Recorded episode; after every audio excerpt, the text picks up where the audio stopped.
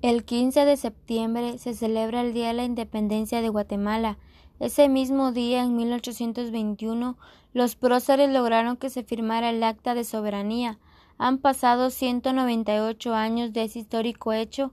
Desde entonces, los guatemaltecos han crecido con la idea de que aquel acontecimiento fue un grito de libertad. A pesar de todo, los diferentes intereses de los criollos españoles nacidos en España que residían en el Nuevo Mundo y peninsulares fueron base para el conflicto que surgiría en el siglo XIX en el tema de emancipación. A finales de 1811 ocurrieron levantamientos a lo largo del reino de Guatemala. El gradual y decadente poder de la corona incentivó a la crisis. En 1820 se formaron dos partidos políticos por la Constitución española de 1812 que limitó el poder de la monarquía y abolió el feudalismo. El primer grupo se conformaba por los partidarios de la independencia, principalmente criollos, el segundo grupo mayormente por ricos comerciantes peninsulares que estaban en contra de la independencia.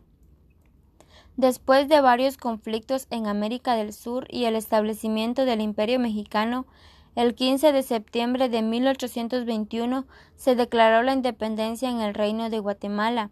El acta de independencia se firmó en el Real Palacio en la Nueva Guatemala de la Asunción.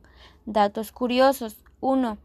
Algunos historiadores afirman que el término de el Reino de Guatemala es una expresión errónea, ya que nunca tuvo un rey y tampoco tuvo características de un reino.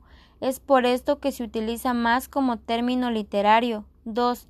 La Declaración de Independencia de Guatemala de 1821 se aprobó con 23 votos a favor y 7 en contra. 3. El Acta de Independencia se firmó en el Real Palacio, que fue destruido por los terremotos de 1917. Actualmente se encuentra en ese lugar el Parque Centenario de la Zona 1 de la ciudad capital.